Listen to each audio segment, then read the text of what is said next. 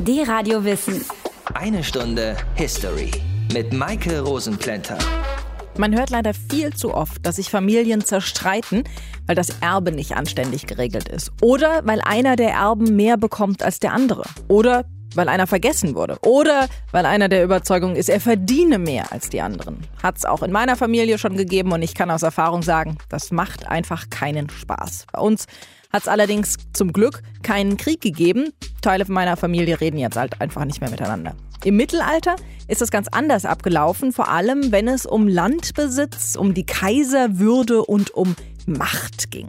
Die Straßburger Eide sind Beweis dafür. Lief im Grunde so ab, drei Brüder lagen im Clinch, zwei davon haben sich zusammengetan und sich gegenseitig in verschiedenen Sprachen versprochen, immer lieb zueinander zu sein. Ein bisschen genauer und vor allem in perfektem Altfranzösisch kann uns das jetzt unser Geschichtsexperte erklären. Aus den prallgefüllten Schatzkammern der Menschheitsgeschichte. Euer D-Radio-Wissenhistoriker Dr. Matthias von Hellfeld. So, jetzt fangen wir an mit dem Altfranzösisch. Naja, ich versuche es mal auf Deutsch, aber da ist die Geschichte auch ganz schön. Karl hatte nämlich insgesamt fünf Ehen und in diesen Ehen hat er sehr, sehr viele Kinder gezeugt. Er hatte auch noch zahlreiche Nebenfrauen, mit denen hat er vermutlich auch noch Nachkommen in die Welt gesetzt. Als er dann aber im Januar 840 starb, lebte eben noch Ludwig, der den treffenden Beinamen hatte, der Fromme. Der kümmerte sich nämlich lieber um Klöster als um die Politik, daher der Name. Ludwig war also zwar auf der einen Seite fromm, hatte aber auch öfters Ehen und ist auch öfters Vater geworden geworden. Er kommt auf insgesamt sieben Kinder und zwei Nachkommen aus vorehelichen Beziehungen. Als er 814 das Kaiseramt von seinem Vater übernommen hat, begann er eine kurze Zeit später sich um seine eigene Nachfolge zu kümmern, also relativ klug und vorausschauend. Und das setzte er um mit seiner als Ordinatio Imperii bekannt gewordenen Reichsteilung zwischen drei seiner Söhne, die er als Nachfolger einsetzt. Lothar als Kaiser, und Ludwig, genannt der Deutsche, als König in Bayern und Pippin als Herrscher über Aquitanien. Aber damit war doch im Grunde alles geregelt. Der Ältere erbt die Kaiserwürde und die zwei Jüngeren, die bekommen Teile des Reichs von Karl dem Großen. Warum gab es denn trotzdem dann Streit unter den Brüdern? Weil auf einmal noch ein vierter Sohn bedacht werden sollte, nämlich Karl genannt der Kahle. Der stammt aus einer Ehe mit Judith, einer Welfin. Jener Karl wurde zum König des Westfränkischen Reiches und damit war das Reich dann dreigeteilt. Da, wo heute Frankreich ist, herrschte also Karl in der Mitte mit einem langen Streifen vom heutigen Holland über Belgien, Luxemburg, die Schweiz, Teile Österreichs und Teile Italiens. Das war das Herrschaftsgebiet von Kaiser Lothar und schließlich der östliche Teil, wo heute ungefähr jedenfalls Deutschland liegt, da regierte Ludwig schwierig. Und dass das nicht so richtig gut gehen konnte, das war eigentlich klar. Wieso das? Naja, es gab eben immer eine Dauerfehde, kann man sich ja gut vorstellen, bei der sich in unterschiedlichen Koalitionen die Söhne von Ludwig dem Frommen gegen ihren Vater erhoben und sich auch oft genug selber bekämpfen. Jeder wollte also einen größeren Teil vom Kuchen oder fühlte sich bei der Reichsteilung eben nicht ausreichend berücksichtigt. Und die Straßburger Eide, um die es heute geht, die sind ein Teil dieser innerfamiliären Auseinandersetzung, die kurze Zeit später in einem regelrechten Teilungsvertrag weitergeführt wurde. Dem folgten dann immer noch weitere Teilungen, Neuordnungen des alten Kaiserreichs bis schließlich mit dem Ende der Regentschaft eines gewissen Ludwig III. genannt der Blinde die karolingische Dynastie auf dem Kaiserthron beendet war. Viele Ludwige, viele Karolinger, viel Zwist in der Familie und eine Urkunde, die uns das alles bis heute nachvollziehen lässt. Die Straßburger Eide von 842. Reden wir heute drüber in eine Stunde History. Die Radio Wissen. Eine Stunde History. Für uns ist es nur, in Anführungszeichen, ein altes Stück Papier, auf dem zwei Brüder sich ihre Treue schwören. Dabei waren die Straßburger Eide fast sowas wie ein gut choreografiertes Theaterstück mit allen Soldaten der Brüder als Zuschauer und als Statisten gleichzeitig. Benedikt Schulz nimmt uns mit zurück auf die Bühne der Straßburger Eide. So kamen am 14. Februar Ludwig und Karl in der Stadt, welche sonst Ich hoffe, dieser unselige Bruderkrieg hat heute ein Ende. Du meinst, es gibt Frieden? Glaubst du wirklich daran? Du und ich, wir sind nur einfache Soldaten. Wen interessiert es schon, was wir glauben? Schau mal da vorne. Das ist Nithard. Der neben König Karl, der da so eifrig versucht, seine Schreibutensilien vor dem Regen zu schützen? Ja, ja, genau der. Das ist Karls Haushistoriker. Er soll das alles hier für die Nachwelt überliefern. Vor allem die Eide. In der Stadt, welche sonst Argenturia genannt wurde, jetzt aber gewöhnlich Straßburg heißt, zusammen und schwuren die Eide. Achtung, es beginnt.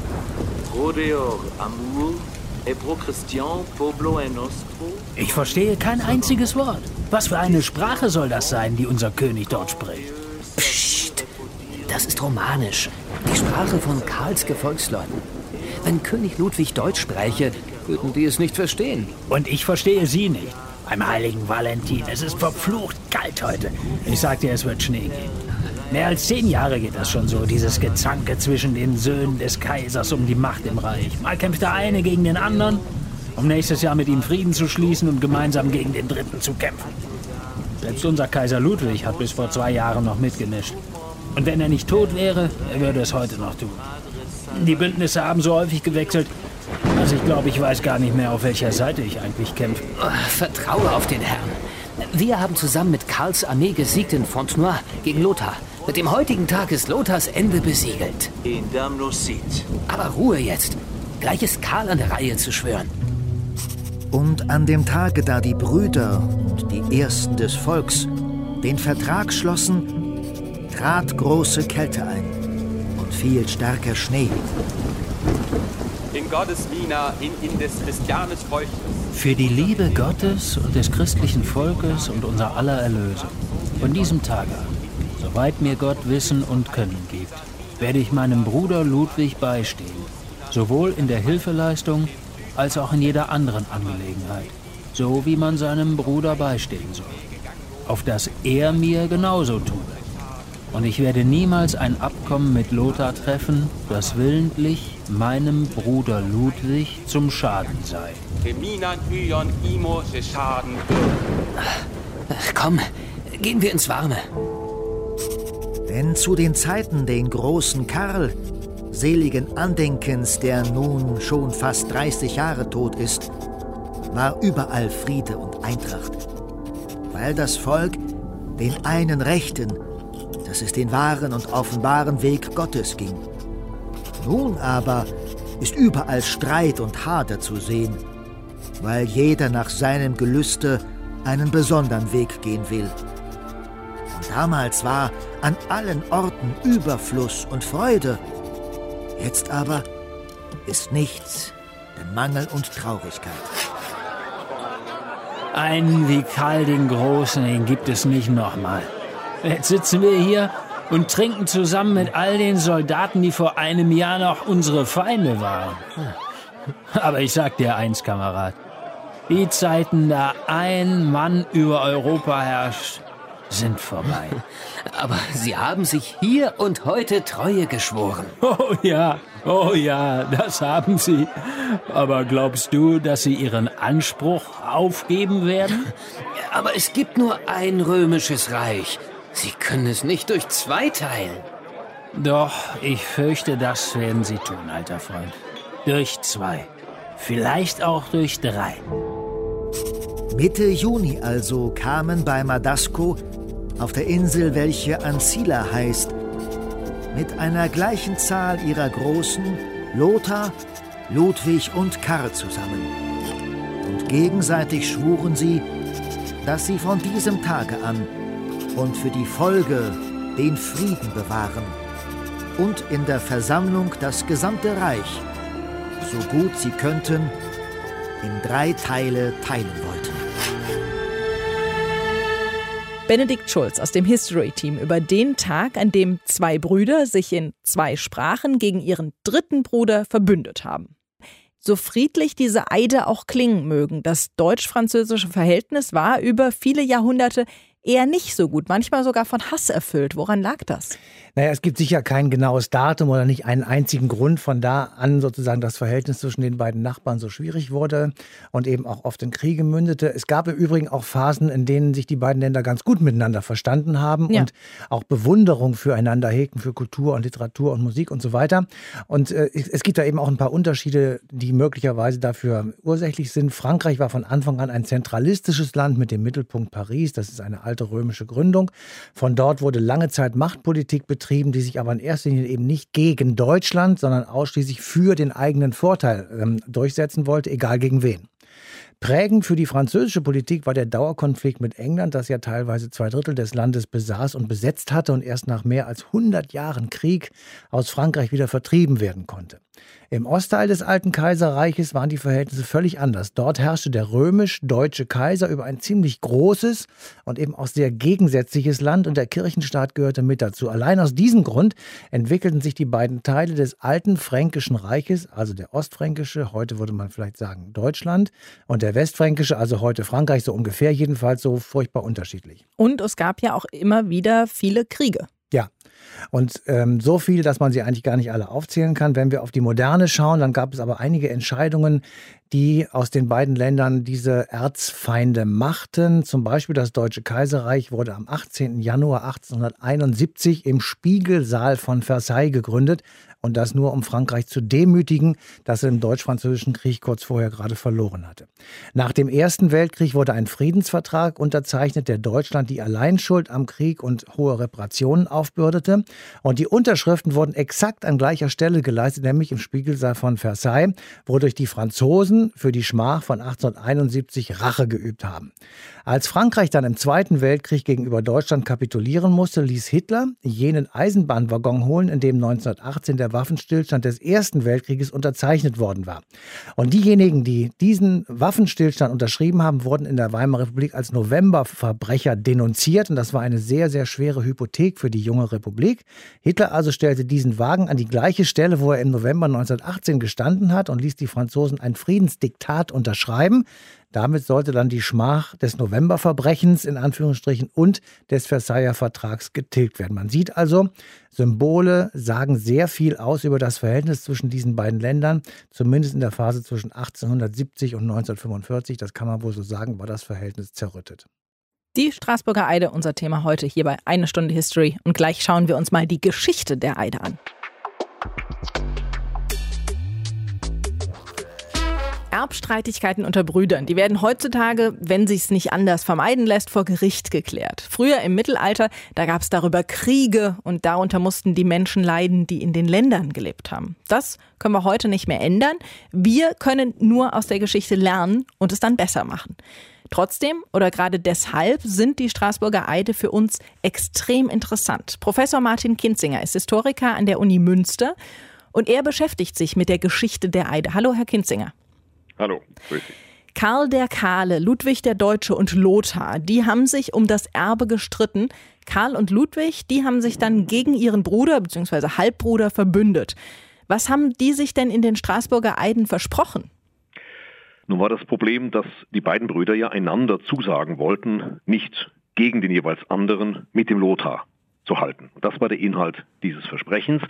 Sie haben also eine Art Vertrag geschlossen und haben sich das zugesagt, dass sie einander brüderlich helfen. Die Fraternitas, die Brüderlichkeit oder Bruderliebe, wenn man so will, spielt auch eine zentrale Rolle in diesem Versprechen und in dem Vertrag.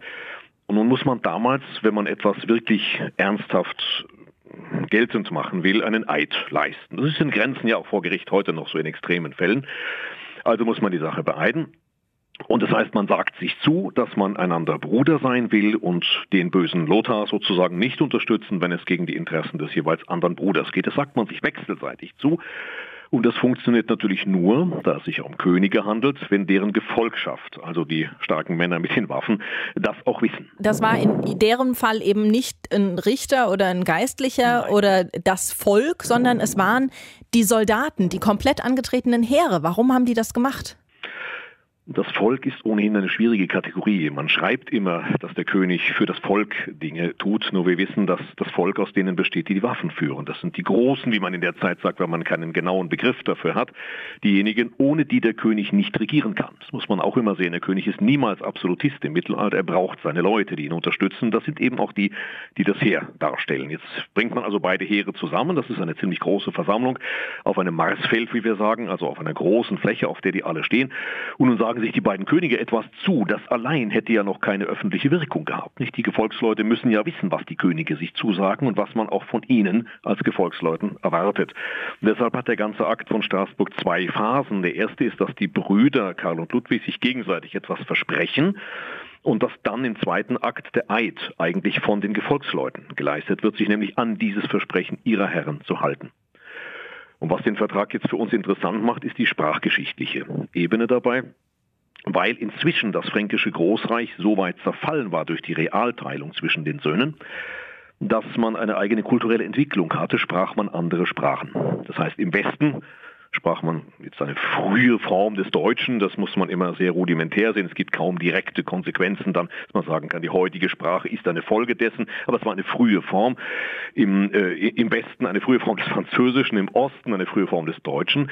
Und beide Herrscher sagen einander jetzt das Versprechen in der Sprache des jeweils anderen.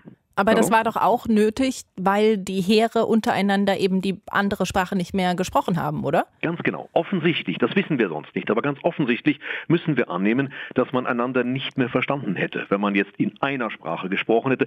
Es gibt noch ein anderes Argument, weil ja das Benutzen des eigenen sozusagen einen Vorrang ausdrückt. Also wenn ich jetzt sozusagen eine westfränkische Sprache spreche und der Vertrag in Westfränkisch gesprochen wird, dann müssen die Ostfranken auf ihre eigene Sprache verzichten. Deswegen ist im Sinne der Gleichrangigkeit es auch wichtig, dass beide Sprachen verwendet werden. Natürlich nur dadurch, dass die Sprachen sich auseinander entwickelt haben. Hätte man das, sagen wir mal, auf Latein tun können, wie zwischen Klerikern üblich, wäre das nicht nötig gewesen. Und warum hat das Ganze in Straßburg stattgefunden? Das ist ein Ergebnis der, der Einigung, wo man das tun kann. Man sucht ja immer einen Ort, der sozusagen wiederum nicht auf dem äh, Territorium erkennbar jetzt nur des einen liegt. Das ist praktisch ein Grenzbereich. Dort kann man sich treffen und dort kann man ein, einen großen Platz finden, auf dem man das macht. Der Ort ist nicht so entscheidend, er darf nur nicht den Vorrang eines der Beteiligten ausdrücken. So, versprechen kann man ja viel und das heißt ja immer so schön, Papier ist geduldig. Hat das Abkommen denn zwischen den Brüdern gehalten? Es hat im Prinzip eine Weile gehalten, aber der Streit geht natürlich weiter. Und am Ende gibt es ja auch, wie bekannt, 843, also ein Jahr später, die Reichsteilungen zwischen diesen selben Beteiligten. Der Lothar hat natürlich nicht klein beigegeben. Und danach haben wir dann die offizielle Teilung des ehemals fränkischen Großreiches in die drei Teile. Allerdings interessant ist, dass man die immer noch so benennt, als wären sie Teile eines Ganzen. Das also das Regnum Francorum, das große fränkische von Karl dem Großen gegründete Reich, das ja Zentraleuropa weitgehend umfasste, wird in drei Teile geteilt und man achtet darauf, dass man von einem Regnum Francorum Orientalium und Occidentalium spricht, also im östlichen, im westlichen Teil. Und der Lothar kann behaupten, dass er so einen ganz schmalen Streifen hat, der bis praktisch Richtung Rom geht. Das nennt man ja spaßigerweise auch die Autobahn, sozusagen ein schmaler Streifen, der von Nord nach Süd führt, damit dort die äh, Kaiserkrone erreicht werden kann. Und welche unmittelbaren Folgen hatten die Eide dann für den Fortgang der Geschichte? Ist relativ schwer zu sagen. Die stehen so singulär da, dass wir eben in der Geschichte der Eide, der Vertrags- und Diplomatiekunst sozusagen hier einen Schritt sehen, aber es fällt schwer, sie in eine Genese, eine Kontinuität einzubinden. Es ist ein Versuch, mit dem schwierigen Erbrecht der Zeit, mit dieser aktuellen politischen Situation umzugehen. Und man kann aber nicht sagen, von da an hätten sich die Dinge in einer ganz bestimmten Richtung entwickelt und das sei alles darauf zurückzuführen. Wie gesagt, sprachgeschichtlich fällt es schwer, auch Diplomatie, politikgeschichtlich. Und es gibt eben ganz andere spätere Teilungsverträge Verträge, die dann die Dinge so regeln, wie sie weiterwirken. Die Straßburger Eide, das Vermächtnis eines Erbstreits unter Brüdern im Mittelalter, wissenschaftlich für uns aufbearbeitet durch Professor Martin Kinzinger. Danke Ihnen dafür. Dankeschön, gerne. Die Radio Wissen. Eine Stunde History. Wir sprechen heute über die Familie der Karolinger. Die haben ab 751 im Frankenreich die Königswürde gehabt. Der berühmteste Vertreter der Karolinger, das war Karl der Große. Über den sprechen wir aber heute nicht, sondern über den Erbstreit seiner Enkel. Um das Ganze dann mal ein bisschen einzuordnen, habe ich mir Hilfe geholt von Professor Karl Ubel. Er gilt als der Kenner der Karolinger. Hallo, Herr Ubel. Hallo. Streitigkeiten und Kriege zwischen Erben, das war ja zu der damaligen Zeit relativ normal, sage ich mal. Trotzdem verändern sich dadurch natürlich immer die Dynamik in der Familie. Welche Bedeutung haben denn die Straßburger Eide für die Geschichte der Karolinger? Ja, die Straßburger Eider waren eigentlich nur eine Episode im Brüderkrieg, die überhaupt kein Aufsehen erregt hat in der Zeit. Erst im 19. Jahrhundert, als man sich dann darum bemüht hat, die Geschichte der Nationen zu rekonstruieren, hat man die Straßburger Eide gefunden und hat sich darauf bezogen als ein zentrales Denkmal der altfranzösischen Sprache. Es ist das erste Denkmal der altfranzösischen Sprache, insofern für die Geschichte Frankreichs von enormer Bedeutung. Aber für die Karolinger war das eine Episode in einem blutigen Brüderkrieg, dessen Höhepunkt die große Schlacht von Fontenoy war im Juni des Jahres 841. Und diese Schlacht wurde erinnert, nicht die Straßburger Eide. Es ging ja in den Straßburger Eiden um die Aufteilung des Reichs im heutigen Mitteleuropa, also zum, im Grunde eben die Bereiche Deutschland und Frankreich. War das der Beginn der beiden heutigen Staaten, Frankreich und Deutschland? Ja, die Straßburger Eide waren zunächst nur ein Schritt in diese Richtung. Die entscheidende Etappe war dann der Vertrag von Verdun 843.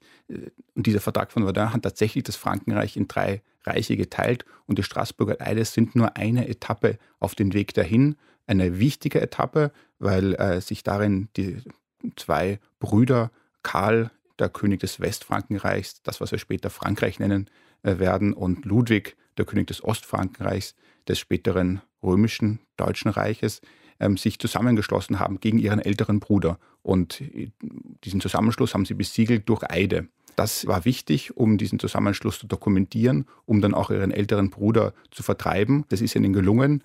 Ähm, Im selben Jahr noch wurde der ältere Bruder Lothar aus dem Zentrum der karolingischen Macht in Aachen vertrieben. Und damit ähm, konnten sie ihn zwingen, in einen Vertrag einzuwilligen. Und dann hat man sich auf diese Dreiteilung ähm, geeinigt. Aber diese Dreiteilung hat noch überhaupt keinen Charakter einer Teilung in drei Staaten gehabt. Die Könige der Zeit damals haben vor allem eines angestrebt, sie wollten die Nachfolge Karls des Großen anstreben, das heißt das gesamte Frankreich wieder vereinen. Für sie war dieser Vertrag von Verdun nicht ein Abschluss, sondern nur ein Provisorium.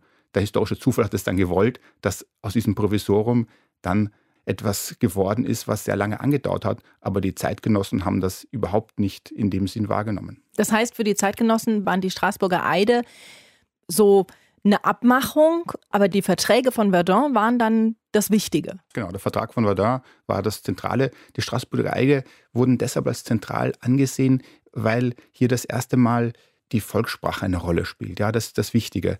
Die Eide wurden geleistet in der Volkssprache, insgesamt sogar sechs Eide, ja, also jeweils ein Eid des eigenen Königs an das eigene Heer, also jeweils die beiden Könige leisten einen Eid an ihr Heer, sich an diesem Vertrag zu halten. Das Interessante ist natürlich, dass die Könige mehrsprachig waren. Ja, wir wissen, dass Ludwig, der sogenannte Deutsche, ja eigentlich im heutigen Südwestfrankreich aufgewachsen ist und dass Karl, der, später, der König des äh, Westfrankenreichs, des späteren Frankreichs, ja in Aachen aufgewachsen ist und sein Vater hatte natürlich als Muttersprache sein Vater und auch sein Großvater das Althochdeutsche. Das heißt, Karl der Kahle ist natürlich mit der althochdeutschen Muttersprache aufgewachsen. Das heißt, die Elite des Reiches war mehrsprachig, aber das äh, Heer in seiner Gesamtheit hat letztlich sich in zwei Sprachregionen aufgeteilt damals. Und das hat man dann im 19. Jahrhundert als Anlass genommen, um zu sagen, hier haben sich zwei Sprachgemeinschaften gebildet. Aber, Aber diese, ja. Entschuldigung, diese hm. Aufteilung hm. der beiden hm. Reiche, die, die gab es ja noch gar nicht so lange, zumindest eben in dieser offiziellen Form. War diese Zweisprachigkeit der Eide war das was, was man aus Nettigkeit gemacht hat oder hatte das eine politische Bedeutung? Hat auf jeden Fall eine starke symbolische Bedeutung gehabt für beide Könige. Sie wollten damit demonstrieren, dass es etwas Einheitliches gibt in dem Heer, nämlich eine gemeinsame Sprache, was tatsächlich sicher nicht der Fall war. Ja, wir wissen, dass diese Heere, die waren multiethnisch, das heißt, die bestanden aus verschiedenen Völkern. Also Ludwig hatte in seinem Heer Bayern, Alemannen, Sachsen, Thüringer, und Karl der Karl hat in seinem Heer Burgunder, Römer, äh, Franken. Das heißt, es waren multiethnische, multigentile, wie wir sagen, also Heere, die sich aus verschiedenen Völkern zusammengesetzt haben und natürlich auch mehrsprachig waren. Ja. Aber hier hat man in diesen Straßburger Eiden symbolisch so getan, als würde nur eine Sprache für das jeweilige Heer gelten, was tatsächlich, wie wir wissen, nicht stimmt. Sagt Professor Karl Ubel. Danke Ihnen dafür. Die Karolinger und ihre Erbstreitigkeiten. Unser Thema heute bei der Radio Wissen. Eine Stunde History.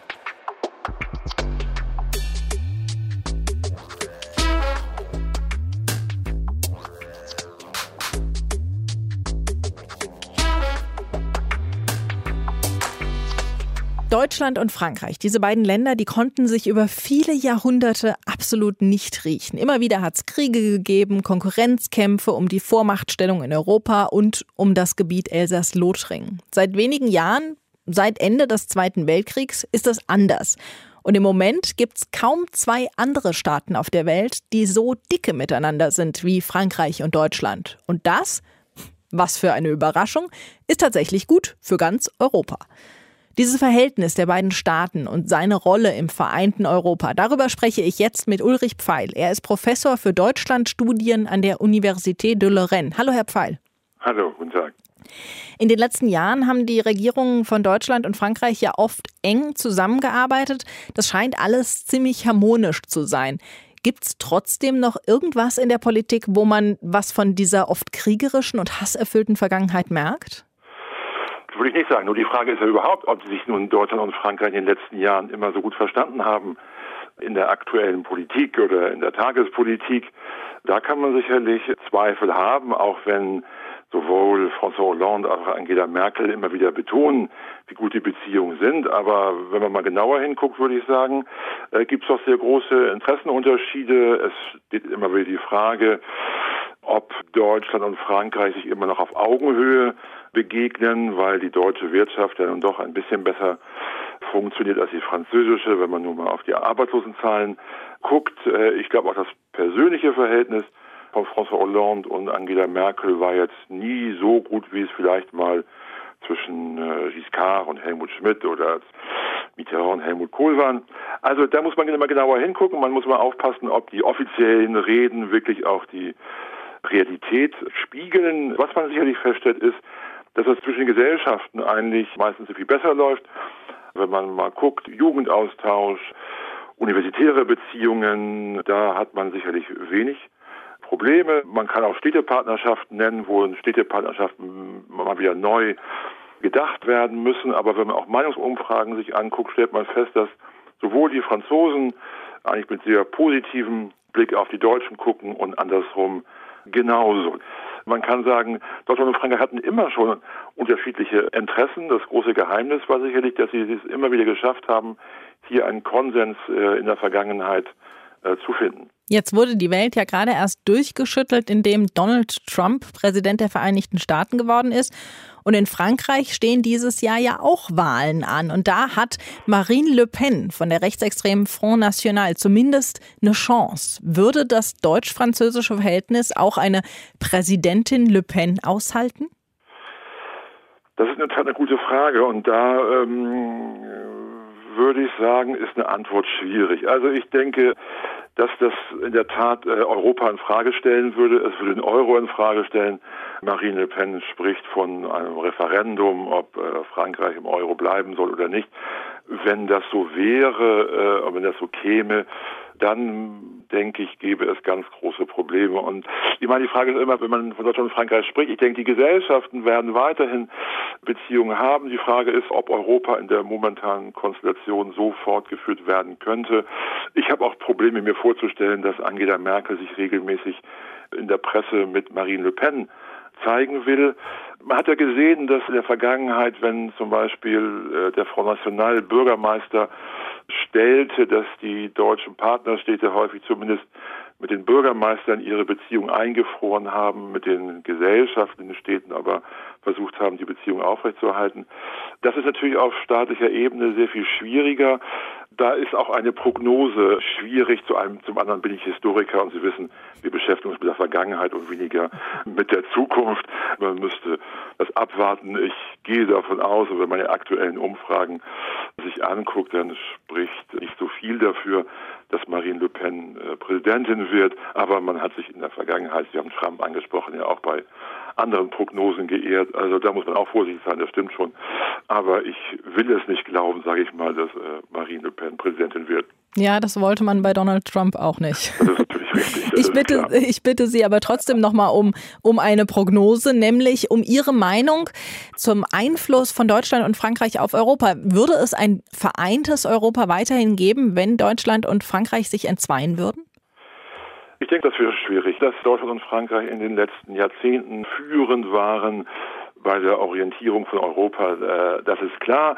Es ist auch klar, dass äh, Deutschland und Frankreich äh, nie alleine vorangehen konnten. Man hat in der unmittelbaren Vergangenheit ja gesehen, dass gerade auch Angela Merkel, wie aber auch Hollande bemüht waren, Italien vor allen Dingen gerade auch mit ins Boot zu holen.